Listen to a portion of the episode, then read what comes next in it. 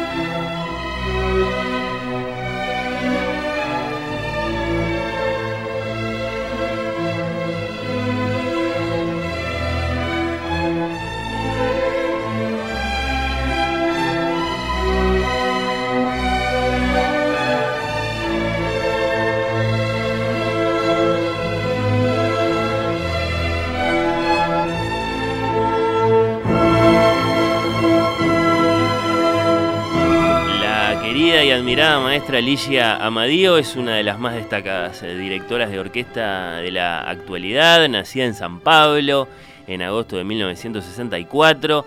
Ha sido la batuta de la Orquesta Nacional del Brasil, de la Orquesta de la Universidad Nacional de Cuyo en Mendoza, de la Filarmónica de Bogotá en Colombia, destacadamente para nosotros entre 2017 y 2021 la maestra Amadío fue, bueno, la dueña del podio de nuestra Orquesta Filarmónica de Montevideo. Un gran acontecimiento. Ese era la primera vez que la orquesta de nuestra capital elegía a una mujer como su directora titular. No habrá sucedido eso muchas veces en el mundo. Además, en esas cuatro temporadas, Amadío construyó una relación de muchísimo, de declarado afecto con el público, que decía esto no pasaba desde los tiempos de García Vigilo, bueno, el público del Solís, el público de la ciudad toda, deparó a los amantes de la música el descubrimiento de nuevas obras y nuevos compositores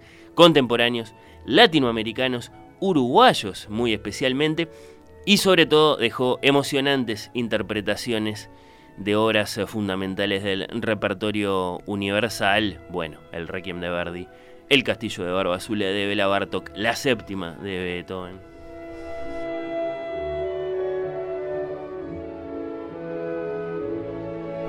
¿Cómo está la maestra? ¿Por qué se fue? ¿Se fue bien? ¿Por qué y cómo? ¿Cuándo vuelve ahora? Bueno, para nuestra alegría, la noche del próximo martes 12, lo anunciaba. Tenemos concierto, tenemos a la maestra de nuevo en el eh, Solís ¿Qué dice del presente y del futuro de las maestras? Le vamos a preguntar por eso, naturalmente, de las mujeres en los podios de las grandes orquestas. Eh, le quiero preguntar si vio Tar, la película con Kate Blanchett. Eh, por supuesto que sí, que se lo voy a preguntar. Para oír con los ojos es un honor, además de una gran alegría, darle la bienvenida a esta artista que sigue siendo la maestra de nuestra ciudad, Ligia Amadío. Maestra, gracias por venir. Muchísimas gracias, Fernando. Tú me honras mucho con tus comentarios tan elogiosos, tan, especiales, sí, con enorme reconocimiento y esto me llena el corazón de alegría. ¿Cómo la trata su, su, Montevideo? Ah, muy bien, una alegría inmensa estar acá, un retorno como a la casa, llego y veo las mismas tiendas, el mismo sol, a veces alguna chuvita, el mismo sol maravilloso, la misma gente uh, afetuosa, bien educada, la misma orquesta querida que quiero tanto, así que todo lindo. Su, su eh, sucesor, el, el, maestro Martín García, la directora del Teatro Solís, Malena Muyala, ¿la están atendiendo como se merece, maestro? Ay, claro que sí no, no sé. No, la, la, directora del teatro todavía no la encontré. No se la cruzó. No, todavía han sido días tan ocupados para mí porque tengo tanto que hacer en tan poco tiempo, rever tantos amigos, visitar a mis médicos también. Venir a la radio, miren, acá nosotros Venir a ver Fernando, mi querido aumentando su agenda. Que la verdad yo estoy en falta porque no la fui a visitar, pero Martín García, claro que sí, me ha tratado como una reina, con todo el cariño, respeto y amistad que tenemos. ¿y, la intendenta Cose? ¿Se, se, la ha cruzado? ¿La conoce personalmente? Sí, la conozco, claro. De, cuando yo eh, todavía estaba acá, ¿no? La intendente estaba asumiendo su puesto, estaba un año. Y ya la conocía antes de que fuera intendente, pero no, no tuve el privilegio todavía de encontrarla y, esta vez. ¿Y ya le dijeron cuándo la van a declarar eh, ciudadana ilustre o visitante ilustre de Montevideo? ¿No? ¿No le dijeron eso? No, no, Fernando, esto no. bueno, no sé, me parece que algunos de nosotros lo estábamos esperando. Ay, mi eh, amor, gracias. Eh, ahora está viviendo en Brasil, ¿es así, maestra? Sí, sí, querido. Yo... Su, su, casa, digamos, más estable está allá. Bueno, mi casa siempre fue allá, ¿no? Yo tengo mis bases porque si no me quedo perdida en el mundo, ¿no? Porque como dirijo en muchas partes, claro. muchos países, siempre vuelvo a mi casa, a mi base, es donde está mi marido y mi perro. ¿Concretamente dónde? en Campinas, cerca de San Paulo, como 100 kilómetros, así es, en el interior del estado de San Paulo. Y ahí la, la pregunta musical eh, es, muy, es muy evidente. ¿Con, ¿Con, Lula están mejor que con Bolsonaro los brasileños? bueno, ni hablar. ¿Sí? No, bueno. Este... no, Ni hablar es la respuesta. Eh, claro, es, es, otra energía, no es otra cosa. Sí. Bueno, bueno, bueno. Eh, musicalmente, de Montevideo y del Solís, por eso la, escuchábamos, se fue con, con, la séptima de Beethoven. Eh, ¿Cómo recuerda esa noche? Diciembre de 2021. Ah, sí, bueno, fue una noche muy emocionante para mí, ¿no? Y creo que para todos, ¿no? Una despedida muy, muy cálida, muy emotiva y bueno, un poco triste porque la partida es siempre un poco triste. Pero escuché después esta grabación y veí la belleza de la interpretación de la Filarmónica de Montevideo con nosotros, obviamente. También hago parte de este, hice parte de este conjunto. Y bueno, fue una noche especial, claro. ¿Se fue en los mejores términos de Montevideo, maestra? Ah, sí, sí, sí, sí, sí. Yo, yo creo que eh, cerré un ciclo que fueron cinco años, no cuatro, Fernando, fueron cinco. El 17, el 18, el 19, el 20 y el 21, está bien. Exacto, fueron cinco años. Está bien, tiene razón. Es que los dos años de pandemia fueron como uno, porque la verdad seis meses eh, no eh, tuvimos conciertos, hacíamos muchas actividades, digamos, desde la casa, uh, videos, encuentros, encuentros Zoom ¿no? con el público.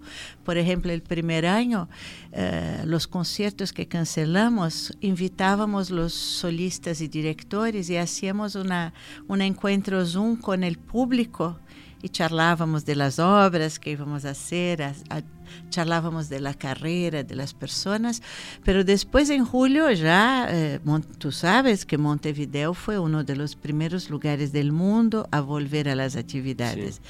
El coro del Sodre parece que fue el primero, salió en el New York Times incluso por esto. Y nosotros empezamos una semana después y tuvimos una harta actividad normal Claro que con las máscaras, hmm. con todo aquello que gracias a Dios terminó. Sí, sí. Pero de julio a diciembre trabajamos mucho y al año siguiente 2021 también se cerró todo en el comienzo del año, Sí, ¿te sí. acuerdas? De hecho, ahí estuvieron los, los- los picos más graves. ¿eh? claro, y De, de la volvimos, circulación del virus acá en Uruguay, no sé. exacto, volvimos en junio y ahí fuimos hasta diciembre también con una actividad muy intensa, ¿te acuerdas? que No, el año Beethoven Claro, estaba pendiente por los 250 años que se habían cumplido en 2020 eh, del nacimiento Claro, de, esto de fue en Ludwig van. 2020 que hicimos la Y- séptima, ¿no? Yo creo Claro. que estaba pendiente y terminó siendo y terminó siendo en el 21, ¿no? Pero Ya- ahora ya- dudamos los dos. Ya no me acuerdo, ya no me acuerdo ahora, pero sé que hicimos todas las sinfonías excepto la novena, por razones obvias, no, no se puede. Bueno, no, no tan obvias, eh, pero... No, eh, explico por qué. Porque demanda una orquesta muy grande y hay que Es- llenar el escenario. Exacto, además de una gran orquesta mayor que de las otras sinfonías, ah, más grande, perdón.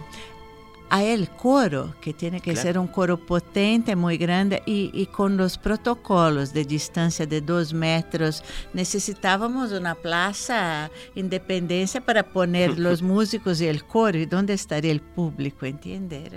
No, No que- cabería en el teatro. ni- sí. De ahí la decisión de cerrar el ciclo con la séptima. Sí, exacto. eh, que por cierto sonó sí, muy, muy emocionante. eh, haya sido en el 21 o en el 20, Sí. ahora dudamos. Yo creo que fue en el 21, maestro, pero bueno. bueno. eh, no, puede ser, puede ser que, que yo estaba rep- pendiente, No, postergada. Y... No, ya sé, hicimos las sinfonías en 2020, pero la séptima, justamente, que era la última, por un problema en el teatro, fue pasado a un concierto al mediodía.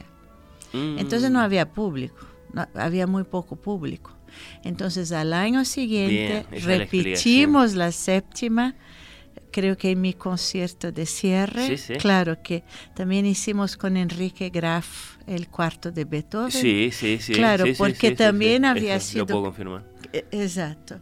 Y, y ahí la vimos por última vez dirigiendo a la Filarmónica eh, y, y- y bueno, y por supuesto que en parte por eso también entonces es una, una gran alegría este, este, este anuncio de este concierto que vamos a ver el martes, ya le, ya le voy a preguntar por eso, pero bueno, eh, en aquel momento fue como un poco repentino y nos quedamos con ganas de despedirla mejor, creo, o de que la ciudad eh, y las autoridades del teatro, no sé, la, la despidieran mejor, más allá de que usted recibió una gran ovación esa noche, Sí, la verdad que Eh, sí. El público. todo el cariño de los que estaban ahí. Sí, verdad que sí, fue muy lindo. El público siempre muy cariñoso conmigo, maravilloso realmente, y la orquesta también, ¿no? Me aplaudió muchísimo, fue muy lindo. Bueno, pero ah, cerramos un ciclo, ¿no? Ahora tengo mi sucesor, que es un maestro que respeto mucho, que quiero mucho, Martín García, y le deseo así la mejor de las gestiones. Obviamente quiero estar presente lo máximo que se pueda. El año pasado me han invitado, pero yo estaba todavía cuidando de problemas de salud, Sí. de una serie de, de- de cosas, cositas, ¿no? Personales y no pude atender a la invitación, pero ahora con mucho gusto estoy de vuelta acá. Y podemos decir que está bien usted, maestra. Estoy- estoy muy bien, gracias a nos Dios. Causa mucha, mucha alegría. Eh, mirando un poco más ampliamente aquellos años, eh, eh, que fueron cinco, sí, claro. eh, los últimos dos muy, muy particulares por las restricciones, pero cinco, sí. Eh, yo- yo en lo personal no olvido, no olvido varias noches, pero, pero la noche del castillo de Barba Ah. Azul me, me resultó muy, muy impactante. eh, con, eh, eh, eh, ese, ese modo de presentarla, además, que era este, se- semi-escénico. Sí, ahí sí. está, sí, sí. Pero habrá otras tantas noches a, a considerar y a mí me interesa preguntarle a usted, eh, por, por alguna noche que guarde especialmente en su corazón, por lo ambiciosa que era la obra, por cómo sonó la música, por la reacción del público. Ay, sí, ah, hubo tantos momentos Sí. especiales, pero esto, este castillo fue realmente tremendo, ¿no? Impactante. Además, Mus- Barto que a usted le gusta especialmente. Ah, me Ya encanta. hemos No, musicalmente fue una maravilla y también la parte escénica fue muy, muy fuerte, Ujú. ¿no? Lo único que lamenté profundamente que se hizo una vez, Sí, esto es una una, ridiculez completa, ¿no? O sea, no, no, no. O sea, que, que pocas personas tuvieron la oportunidad de ver esto, ¿no? Pero hubo muchas cosas que Si me, me tiene que nombrar llenaron. una. Por ejemplo, Strauss, ah, hicimos a Richard Strauss, ¿no? La, mm, ¿cómo se llama este poema sinfónico? Um, ay, Dios mío. Y bueno, Don Juan, las travesuras de No, no, no, no, no, no, no, el otro, el, el del, del, del hombre que... Muerte y transfiguración. Oh, claro. Muerte y transfiguración fue una cosa increíble, ¿no? Realmente. Uh, eh, al final también hicimos uh, Stravinsky, todo muy interesante, la historia del soldado, no Ah, sí, sí, sí. tuviste la Sí, oportunidad sí, claro. sí. No, yo no me perdía ver, sus ¿no? conciertos. man. Sí, eh, bueno, yo, yo tendría que hacer memoria porque realmente la, la- la segunda sinfonía de Rachmaninoff, Hubo, hubo momentos, la, la- la quinta de Mahler, o sea, eh, cosas muy, muy fuertes, muy importantes hic- hicimos, ¿no? Sí, sí, Tosca. sí. Tos, Tosca fue una cosa especial. Yo la voy a hacer el año próximo nuevamente y con el mismo regisseur, con Jorge Tacla, en. Brasil, Ah, en, en mi orquesta ahora. Bien. Estoy, tengo ahora otra orquesta, que es la Sinfónica de Minas Gerais. Bien, sí, sí. Eh, Minas Gerais es una, una de las provincias de Brasil. eh, no es tan lejos de São Paulo, está, digamos, pegado a la provincia de São Paulo y de Río, así en este, este un triángulo, ¿no? Esto, digamos, son ocho horas manejando, en aviones son 55 minutos. Entonces, para Brasil es bien cerca, digamos. Bien, bien. Y bueno, es una linda orquesta, una orquesta que tiene casi 50 años de, de vida. También soy la primera mujer a asumir esta orquesta. Bueno, todas Bien. las orquestas que asumí, Sí, yo fui la siempre primera. era la ¿no? primera. ¿Y qué, qué clase de casa tiene la orquesta de Minas Gerais? ¿Qué- Tiene- ¿Cuál es su teatro? Tiene un teatro así um, mo- relativamente moderno, o sea, eh, de, de- de, digamos, eh, proyecto de Oscar Niemeyer, o sea, Oh, claro. de los años 60 por ahí, ¿no? No sé exactamente el año de la construcción del, del teatro, se llama Palacio de las Artes. Ujú, ujú. Ah, digamos que él está más para el Sodre que para el Solís, Claro. no tiene nada que ver con el Solís, es un teatro moderno con una capacidad de 2.700 personas, Eh, es un, sí, un sí, teatro muy grande, es bien como el Sodre, más Sí, o sí. menos. Eh, ¿no? en Brasil no, no, tiene que ser así, claro. No, Por no. lo menos 2.700 espectadores y debe ser un teatro chico mediano. No, no, no, no, no, no es verdad, es bien grande, Sí, o sí, sea, sí. Y, y es bonito, es, es hermoso, una acústica razonable, Bien. para buena, y bueno, es- ahí estamos, Palacio de las Artes. Ahí está, y ahí, y ahí una tosca. Entonces, en 2024, eso dijo. Sí, exacto. Y, y interesante, Fernando, que yo no quería más asumir ninguna orquesta como titular, ¿sabe? Yo estaba un poco cansada porque es una posición de mucho estrés, mucho, mucha exigencia. Y yo desde que empecé con 32, 32 años de edad, Ujú. yo fui todo el tiempo titular de orquestas sinfónicas profesionales, ¿no? Toda mi vida. Entonces yo quería un poco que jubilarme de esta función y estar solamente como invitada, guest, ¿no? Pero la verdad que un día este año en enero me llaman por teléfono y dicen, maestra, somos de la Orquesta Sinfónica de Minas Gerais, hicimos una votación y usted salió en primer lugar. Yo, ¿qué? Yo me asusté un poco, ¿no? Y yo, bueno, yo les expliqué que no, no, está, no intencionaba asumir este papel tan, tan luego, ¿no? Y entonces insistieron tanto, fueron tan persuasivos que acabé aceptando. Y empecé en febrero de este año. Y bueno, Es un, un, eh, un- un- una forma de tomar esas decisiones que se repite en una orquesta y en otra eh, cuan- cuando, es, digamos, eh, cooperativa, ¿no? La, la- Sí. la agrupación y son los propios músicos los que...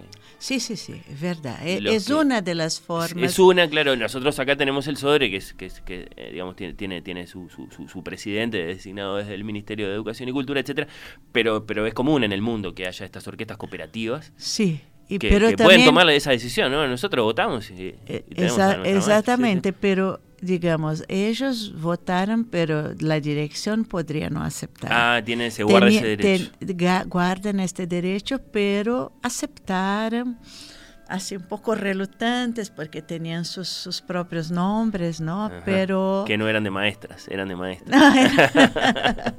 no, pero al final no, nos estamos llevando bien, conociéndonos, sí. Eh, a propósito de maestras, de mujeres eh, directoras, tuvimos en, en, 2018, y yo lo recuerdo porque de hecho me tocó participar por la generosa invitación de la, de la maestra Madío, eh, a iniciativa suya, de hecho, y, con un diagnóstico muy claro, ¿no? De, bueno, de, problemas de discriminación, de segregación en el ámbito de la música clásica, un, simposio internacional de, mujeres directoras propuesto como un espacio de reflexión acerca de los, de los problemas de la profesión, ¿no?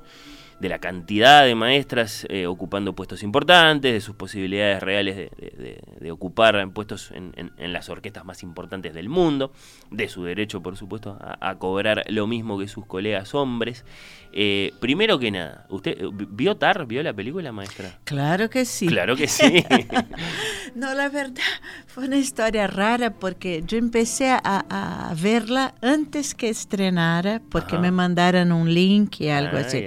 Pero no logré verla completa porque tenía que estudiar algo así, ¿no? Y al día siguiente cuando intenté entrar en el link no oh, pude más. Era un tipo, era un, sí. Entonces, y la vi, no sé, dos o tres meses después eh, completa en el cine, también cuando ya la estaban retirando de, de cartaz, porque yo dije, tengo que verla. Yo tenía una ah, conferencia en Washington que la de creo que fue marzo de, de, este año. Y yo dije, me van a preguntar por TAR. y, si yo no la vi, entonces busqué un cine que todavía la daban y asistí completa ahí, ¿no? ¿Y qué impresión le dejó? Ah, bueno. Mira, cuando eh, empecé a verla, ¿no? Me dio la sensación de una película así muy, muy bien hecha, con un un referencial por detrás de quien dirigió la película, con conocimientos muy profundos del medio musical, con detalles verdaderos, con cosas así que hacían mucha referencia a Mary Naushop, a, la, directora, americana. Marina Alsop, decimos nosotros castellanizando. Ah, perdón, sí. No, está bien, sí. Porque um, había realmente muchas referencias reales a su vida y todo esto, ¿no? Y, y no solo esto, lo que hablaban de la música y cómo hablaban, es realmente el medio musical muy bien retratado, ¿no? Así, en, en, minucias. Yo pensé, para la gente que no está en esto, debe ser un aburrimiento escuchar esto, ¿no? Porque realmente... Arranca con una larga entrevista muy realista, ¿no? Hecha en esos eventos que tiene el Como la nuestra ahora, ¿no? Bueno, yo creo que eh, eh, eh esas, esas conversaciones suceden, pero los 10 primeros minutos de una película una película además este, de, de, mucha ambición comercial, como evidentemente ah, lo era por, por haber casteado a, a, Kate Blanchett. Y sin embargo, claro, una entrevista muy detallada, muy profunda a propósito total, del arte de dirigir y del, y, del lugar de las mujeres en, ese ámbito. Exactamente, pero o sea, me, todo me pareció muy serio, pero a partir de un punto de la entrevista, de la, película, de la película, ahí me pareció que tenía un, un contenido uh, político e filosófico muy uh, comprometido con distanciar a las mujeres del podio. Uh -huh. Me resultó muy violento al final, el final de la... Porque toda la película, digamos, ella es muy realista y lo que pasa con ella pasa en general con muchos directores hombres, sí. ¿no? O sea, pusiera una mujer podrían y deberían quizás haber puesto un nombre. Este tipo de cosa pasa muy frecuentemente, ¿no? La cuestión del asedio, la cuestión de, de, muchas cosas que, que la eh, la película aborda con mucha seriedad. Ella es una villana, es una acosadora, es, es una artista, digamos, corrupta, por así decirlo, dentro de las políticas institucionales de los teatros y las orquestas. Es decir, se revela después de que, digamos, nos encontramos con la maravilla de una maestra dirigiendo a la Filarmónica de Berlín como directora titular, se revela como un monstruo. Claro. Exacto. Sí, y, ahí es donde entra eso que usted dice. Y es así, porque hay monstruos por ahí también dirigiendo orquestas, ¿no? Está lleno. o sea, y, dirigiendo otras instituciones también. ¿no? Tomando decisiones. Sí, sí, eh, personas que abusan de su poder, que usan su poder para una serie de, de beneficios personales de diversas órdenes, ¿no? O sea, total falta de ética. Ahora, el final, cuando la ponen ahí en un país... Uh, sí, asiático. Eh, qué sé yo, pero con una, una eh, sin ninguna estructura, la gente, lo, después un auditorio que todos fantasiados, ¿no? no sé si era como estos juegos de videogame, no sé lo que sería. Está, está en esa línea. Debe ser. Hay alguna clase de realidad virtual. Pero me pareció así, el final era como para decir, nunca, quizás con un, un objetivo muy personal, hasta, hasta direccionado a la propia Mary Naushop Marín Alsop, ¿no? que, que, nunca sueñe llegar tan alto, porque vas a bajar muy, muy hondo, ¿entiende? Para mí fue una cosa así, hay mucha misoginia en nuestro medio clásico, muchísima. ¿tá? Y claro que hay gente que frecuenta estas altas um, eh, como sociedades de apoyo a, a, New York, a la sí. Filarmónica, no sé qué no sé cómo será en Berlín, pero en Estados Unidos está lleno, y que quizás eh, no se habían visto mismo la posibilidad de alguna mujer acceder a estos puestos sagrados ¿no? Sí. de, de, tanta tradición. Y la historia de la película es la historia de cómo eh, una mujer que llega a ese lugar al que nunca llegó en la realidad eh, bueno, se va a comportar como el peor de los hombres. ¿no? Exacto, es, exacto. Eh, es, es, claro, es, es un poco lo, lo, que vemos en el, Pero en me, el film. Sí, me encantaría hablar un poquito del simposio, si me permite. Pero claro, si eh, ahora, más allá de la película, lo que quería preguntar era cómo están esos temas, ¿no? Y, si, y, y qué tan lejos estamos, siempre es la pregunta de fondo. ¿no? Muy bien, de... muchas gracias. Sí, aquel simposio en Montevideo fue muy importante.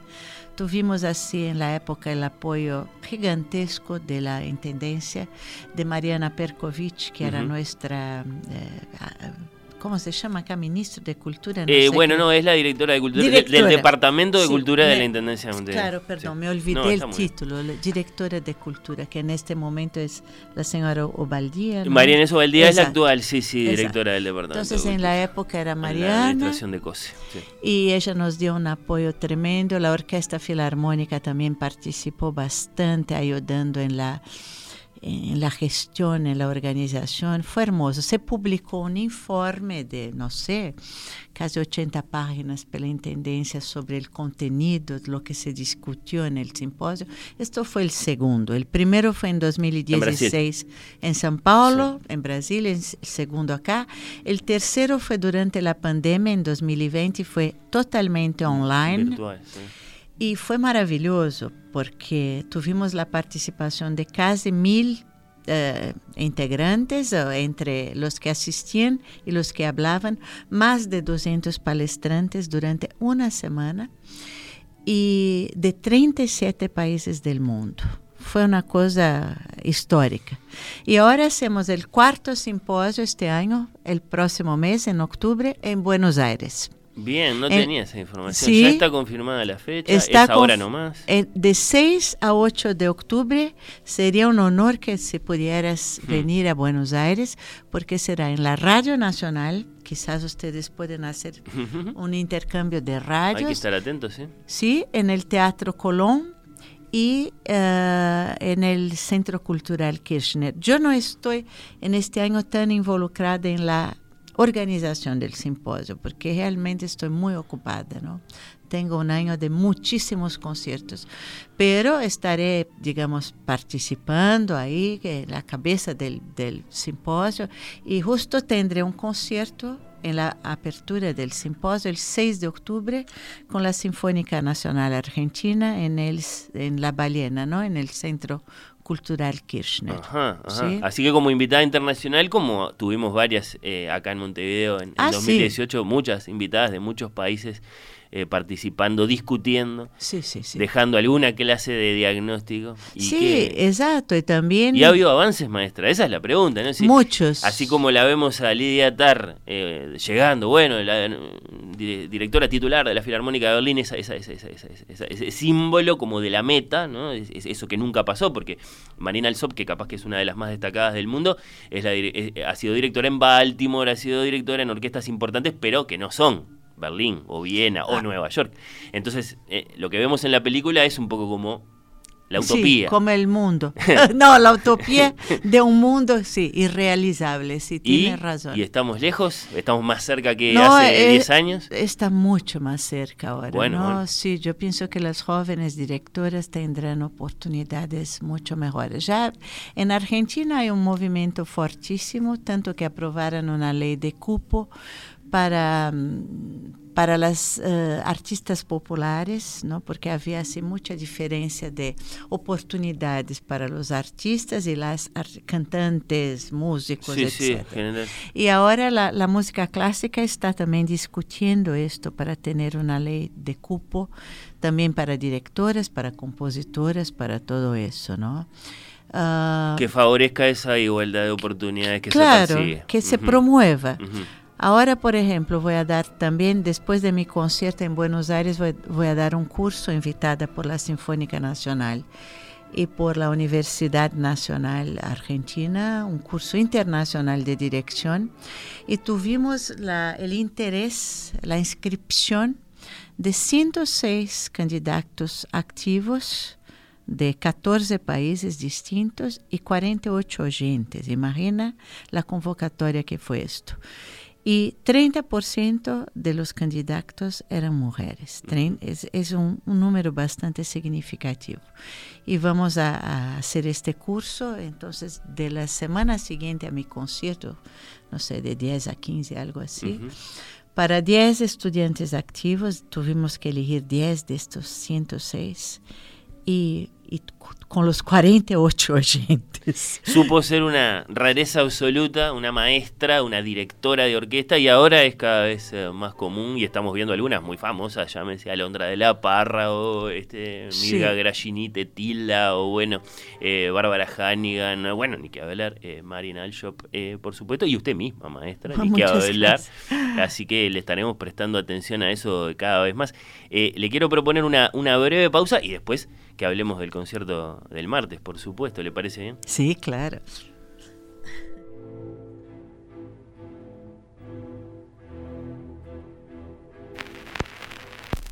Oír con los ojos. ¿Ves lo que te digo?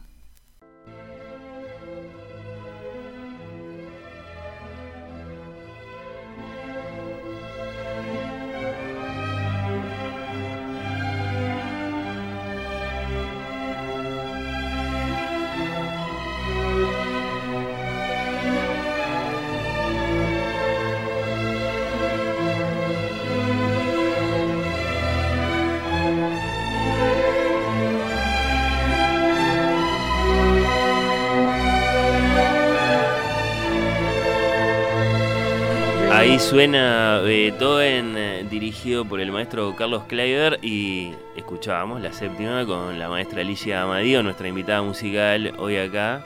Y, y le venía un recuerdo a la mente, maestra, ¿alguna vez le hablaron de Kleiber, parece? ¿Fue así? Sí, me da un poco de vergüenza decir esto en público. Pero, pero está bien porque no, no le dijeron, eh, usted es la Foncara eh, de las maestras. No, una vez en que yo, yo contaba a Fernando en, en el intervalo que el mayor elogio que yo ya he recibido como directora en toda mi vida fue en Líbano. Que eh, dijeron para mí, ¿no? Un crítico que yo era el Kleiber de los tiempos modernos. Entonces, bu- bueno, yo lo tengo esto, yo dije, me imagina, ¿no? Qué absurdo. Pero lo, lo guardo en mi corazón porque fue realmente el mayor elogio. ¿Un modelo de qué, Carlos Kleiber, como director? Ah, bueno, de muchas cosas, ¿no? Primero que era un tipo que no estaba en el, en el business, Entiendo. sí. eh, en el negocio de la dirección, como otros tantos estuvieran y están, ¿no? Él era un tipo así, amado por los músicos. No buscaba dirigir mucho, dicen mucho que cuando llamaban a su casa, uh, de, él mismo decía que no estaba, él solo dirigía, en, en, último caso, cuando ya tenía, no tenía más recursos, tenía que dirigir, bueno, y fue obviamente hijo de un, era hijo de un gran director que estuvo, estuvo en nuestros países acá, ¿no? Que fue Erich Kleiber, Erich Kleiber sí, sí, sí. ¿no? Su papá e, era un tipo, él, y él absolutamente genial, ¿no? Es considerado el mayor director eh, en todas las encuestas que se hacen por el mundo, el mayor director de todos los tiempos, ¿no? El más amado que reunía tenía... esas cualidades. Sí, sí, sí, era muy especial. No era una superstar como Fonkara y otros que también eran austríacos, claro. Eh, pero sí desde el punto de vista de sus interpretaciones y de su relación con las orquestas. Sí, quedó, no, sí, sí, además de, de una sutileza, de una alegría al dirigir. ¿no? Es verdad. Creo sí. que por esto también este tipo me comparó Ahí con está. él, ¿no? Es Por verdad, la sonrisa de Kleiber es, es, eh, en las Exacto. pocas fotos que hay por ahí. Era una pureza. Él hacía la música con mucha pureza y con mucha alegría. Creo que por ahí viene eh, la comparación. Y yo lo conocí, maestra, eh, consultando esas guías eh, discográficas que uno consultaba en sus eh, inicios como melómano. Bueno, pero a ver, en, en, este, en materia de sinfonías de Beethoven, si por ejemplo quiero escuchar la séptima, el famoso Alegreto, y todas dicen Carlos Kleiber. Ah, es, la, sí. es la versión que hay que ir a escuchar. Es la versión. La de- y la cuarta. La cuarta Bueno, claro, la esas séptima. dos. Cuarta la, Sí. la cuarta menos conocida, pero también absolutamente de, de referencia. Pero bueno, yo quería eh, contarle a nuestros oyentes que la Filarmónica se presenta este próximo martes 12 de septiembre a las 19.30 horas en el Teatro Solís, junto a la maestra Alicia Amadío desde el podio Brasil en concierto. Así estamos eh, llamados a, a acudir al Solís esa noche. Eh, a manera de, de- de- eufemismo, diría yo, pues ya que por supuesto en, en- en términos concretos eh, eh, el llamado, la invitación es el regreso de la maestra. Tendría que llamarse el regreso de la maestra Amadío, el concierto. Eh, Muchas gracias. nuestra, nuestra invitada, ¿cómo vienen los ensayos? Muy bien, Bueno. sí, es un programa, eh, digamos, de ejecución compleja, ¿no? Ujú. O sea, eh, exige un virtuosismo de los músicos. Estamos trabajando bas- con bastante exigencia y duro, ¿no? O sea, pero ellos haciendo, con- contestando muy bien a todo esto. Ahora, realmente no es un concierto solamente de música brasileña, ¿no? No, Dos claro, compositores son brasileños, pero hay, bueno, ya que hablamos, eh, concluimos esto. Son Guerra Peixe y César Guerra Peixe es uno de ellos. Ese es el autor de la suite pernambucana, ¿no? Que ya po- podemos dejar a Beethoven y que suene un poquitito. Así que César Guerra Peixe. César Guerra Peixe, Suite Pernambucana número 2, Número una, dos. una obra maravillosa que yo grabé años atrás con la Sinfónica Nacional Brasileña. Hay una grabación excelente de ella con nosotros. Y de Villa Lobos, eh, Eh, perdón, e- esto que estamos escuchando, porque no la conozco la obra maestra, la, me la voy a, la, la voy a descubrir esa noche. Esta es Guerra Peixe.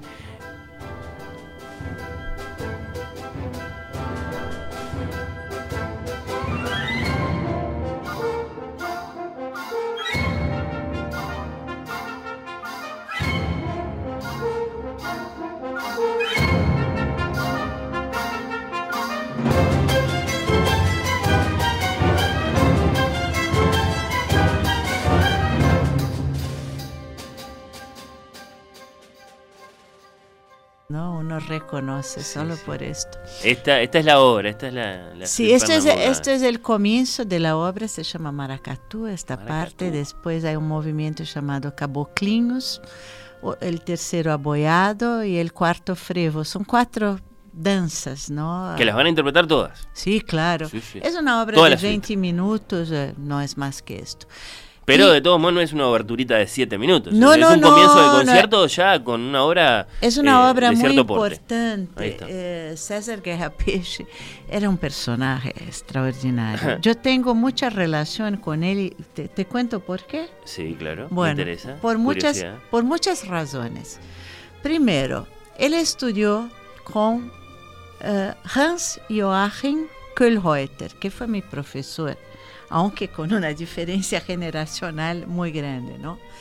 Kohlreuter, que nosotros en Brasil uh, hablamos Kauhreuter, Hmm. pero es Kohlreuter, vino de Alemania y, y, fue la persona quien introdujo el dodecafonismo en Brasil. Bien.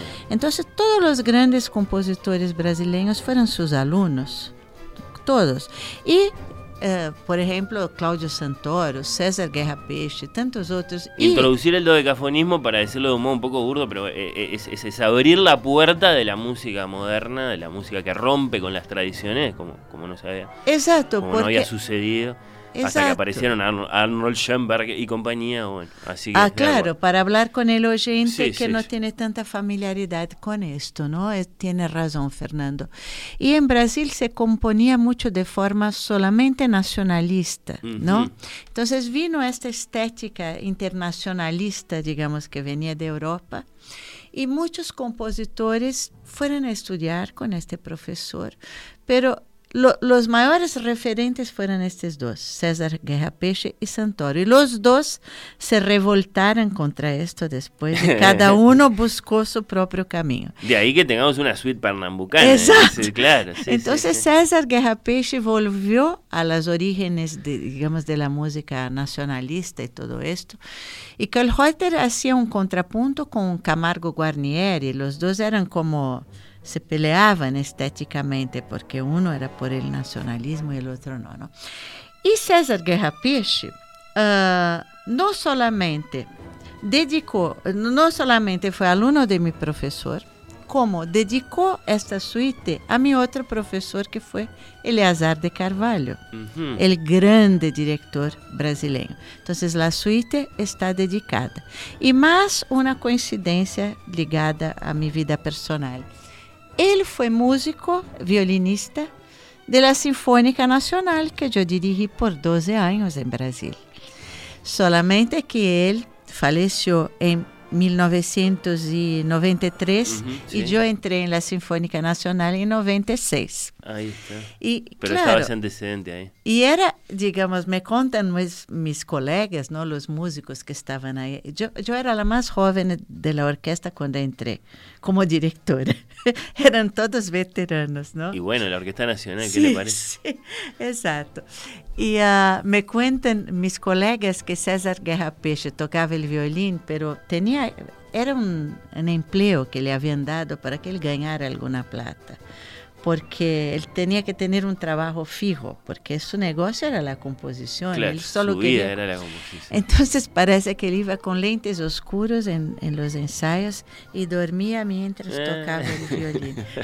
Llenaba la silla nada Ay, más. sí. El señor compositor. ¿no? Bueno, ahora volviendo a nuestro... Es un gran compositor, no se impresionen por esto. Para ir en orden, después, eh, según lo tenemos presentado acá el programa, nos venimos al Uruguay para oír el concierto para piano y orquesta de Antonio Mastro Giovanni, interpretado por una de nuestras principales concertistas, que es Elida Gencarelli. Eh, es decir, que el concierto arranca ya con una hora eh, de peso importante, una, una, una, suite eh, con- con sus cuatro danzas y después un gran concierto para piano y orquesta. Eh, que, que también me imagino que, que eso, eso es una, una tentación para los amantes de la música, porque es una obra que muchos de nosotros no conocemos o no, o no, o no conocerán. Mira, es una obra hermosa. Yo no la conocía también, tampoco. Y Élida fue la responsable por el estreno de este concierto en 1967 Ujú. en el Sodre, bajo la dirección de Charles Dutoit. Imagina qué hermoso. Yo escuché en su casa otro día esta interpretación y magnífica. Es una obra muy interesante, muy linda. Me está encantando trabajarla, eh, estudiarla, conocerla. Y Elida, eh, que es una pianista referen un gran referente, acá la está haciendo, bueno, muy bien.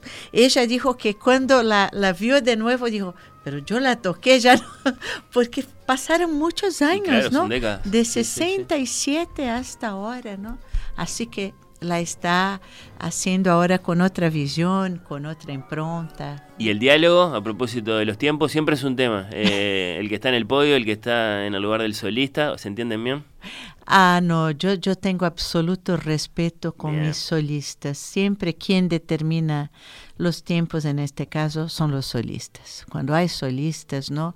Porque ellos son el, el pivot, la- el, el elemento principal de un concierto, ¿no? Yo siempre me adapto a, a, a la concepción de los solistas, siempre, siempre. Después un gran favorito de los finales en Fortísimo, eh, que es el- la suite del, del Pájaro de Fuego de Igor Stravinsky. Eh, bueno, por eso lo que decía usted, un concierto, un programa muy desafiante, porque Total. Stravinsky Sí, pero eh, Stravinsky tiene este final fortísimo, pero tiene muchas partes absolutamente sutiles Sí, sí, sí, sí, y de una de una fineza, de una belleza increíbles. Y realmente es una de las obras, digamos, paradigmáticas de su periodo todavía ruso, Ruso, ¿no? Claro.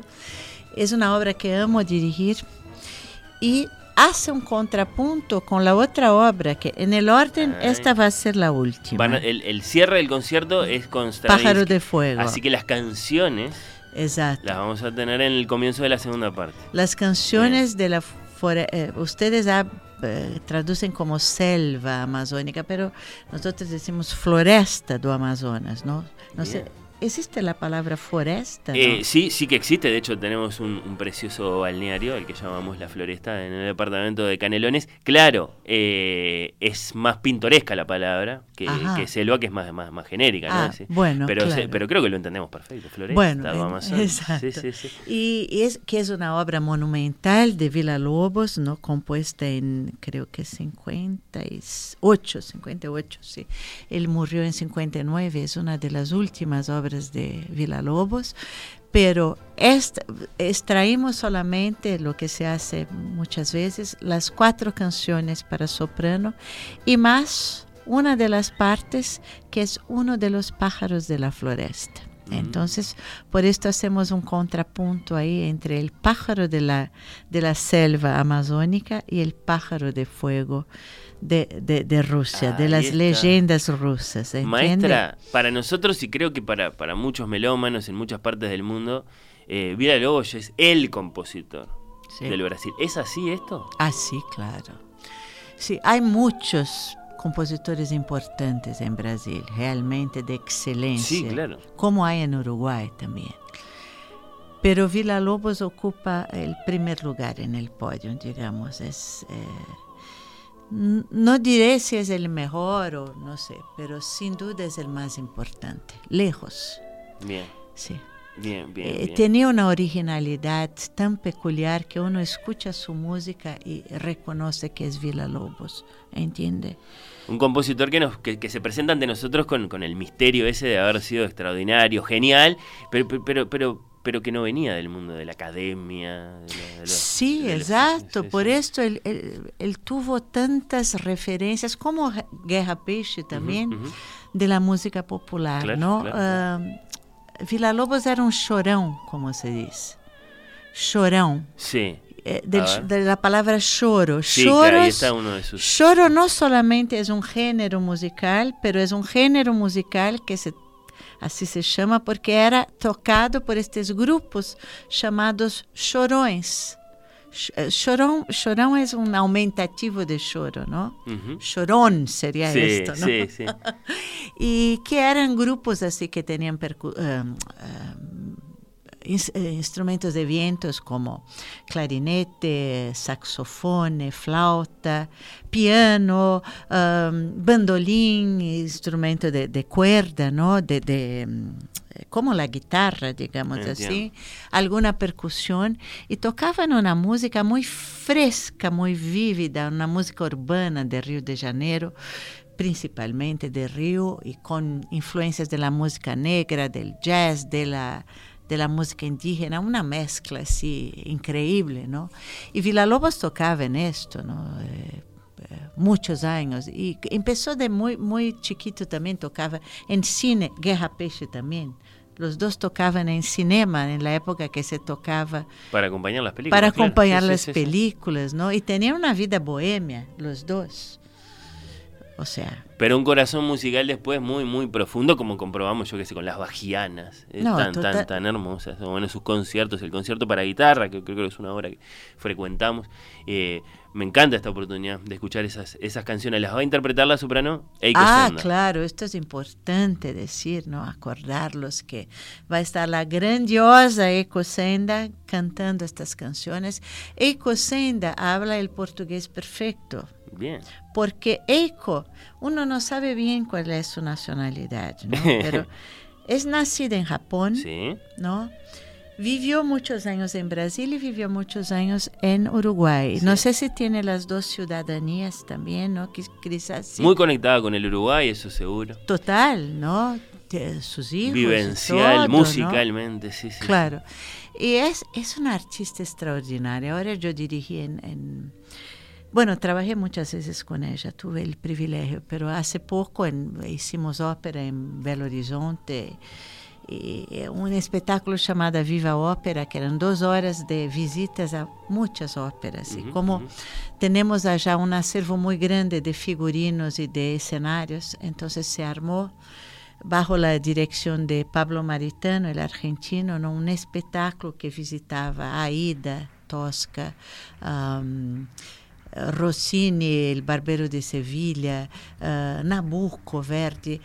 Y, y, Eiko participó de varios números. Y Madame Butterfly. Bueno, la hemos visto hacer ese sí. papel acá. Y Chocho realmente no? ella fue lo más emocionante de todo el espectáculo, ¿no? Así que les invito a escuchar a Eiko Sender. Cantando estas cuatro canciones son entonces, maestra, Sí, cuatro canciones de, de Vila Lobos. De sí. la floresta do Amazonas. De la floresta. dicho sí. eh, eh, así. La, la noche entonces de el próximo martes en el Teatro Ma Solís. Sí, martes 12 de septiembre, 19 y 30 por favor, vengan a darme un abrazo. Sí, claro que sí. La maestra Amadío vuelve a dirigir la Filarmónica, vuelve al Solís. ¿Cómo no vamos a estar ahí? Es una eh, preciosa ocasión. Antes de, despedirla, bueno, en realidad creo me, me había guardado otra. El año que viene va a cumplir 60, maestra. No, la verdad eh, fue, este año. Es que no sé por qué ponen, ponen mi fecha de nacimiento en Wikipedia, la pusieron equivocada. Hay en, hay, en más de un lugar, ¿eh? Sí, eh, claro, porque copian de ahí. Sí, Es de, yo nací en 63. Así Yo no te quise corregir porque había ganado un añito, estaba feliz. la pregunta es si, si, si, es, si es la edad perfecta para dirigir una orquesta la experiencia. Ah, yo pienso que sí, yo pienso que... Todavía mucho vigor, evidentemente. Yo veía esto cuando era joven y yo un poco decidí esta profesión por esta razón, porque yo no quería jubilarme. Tenía, era muy trabajadora y yo pensaba, yo no me quiero jubilar nunca, quiero una profesión que yo sea muy grande y pueda estar trabajando, ¿no? Entonces la dirección siempre me llamó la atención porque los grandes directores eran señores mayores, ¿no? Realmente. Llegaron a ser, empezaron jóvenes, pero seguían vigentes, seguían trabajando y cada vez más refinados, cada vez más experientes, ¿no? Y es exactamente así. Lo que usted está viviendo. Es, es una profesión longeva, es una profesión que uno se va tornando cada vez más más sabio en lo que hace, sin duda. ¿Y hacia dónde en su caso? ¿Hacia la fidelidad del compositor a la hora de estudiar las partituras? ¿Hacia la manera de comunicarse con los músicos en los ensayos? Todo. En, la gestualidad, en, la, en las presentaciones. Todo, todo, Puede ser que quizás la gestualidad quizás se pierda un poco en ciertos casos, hasta por enfermedades o algo así, ¿no? Pero el espíritu está mucho más fuerte. Entonces, no es solo el gesto que dirige, sí, el espíritu es fundamental. Las ideas mucho más claras, uh, la paciencia con, con el elemento humano con que tenemos que lidiar también. O los ¿no? contratiempos, dicho de otro modo. Sí, con todo, ¿no? Sí, sí. Con las vanidades, con los problemas cotidianos. Creo que tenemos más comprensión, más paciencia, más sangre frío para enfrentar los problemas. Entonces, sí, es muy lindo envejecer en esta profesión. Es, es, es, y se refleja en la es placentero. Y se refleja yo en creo, la... Yo creo que sí. Yo creo que sí. Por ejemplo, cuando era más joven, yo escuchaba mis interpretaciones después por grabaciones y sentía que estaba todo un poco muy rápido, ¿sabe? Cuando, cuando me distanciaba y no estaba dirigiendo Sí, y lo sí, sí, sí. escuchaba, todo era un poco rápido porque mi sangre y mi energía, mi corazón batían muy rápido.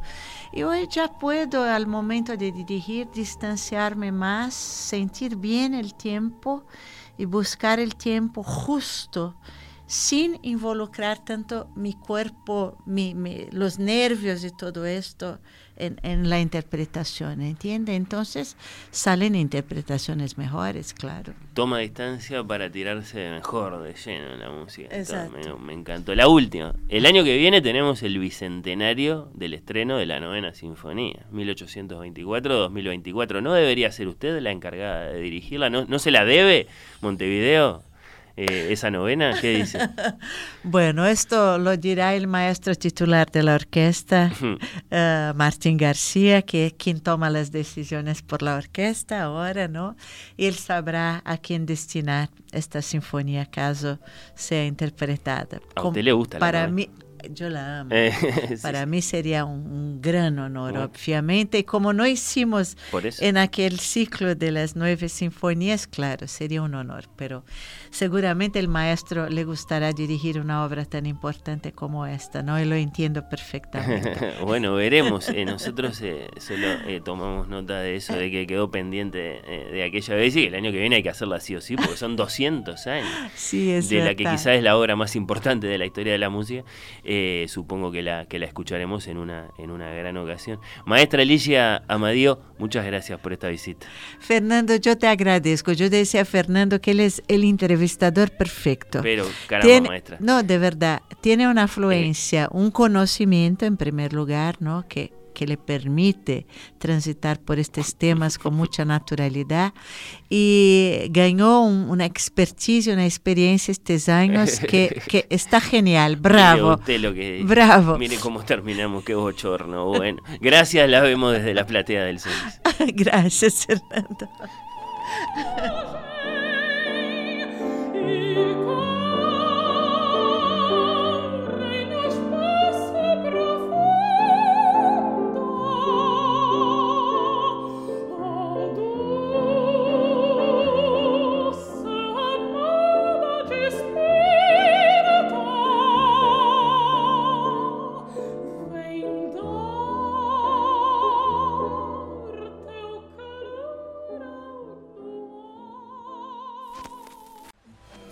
Oír con los ojos. Temporada 7.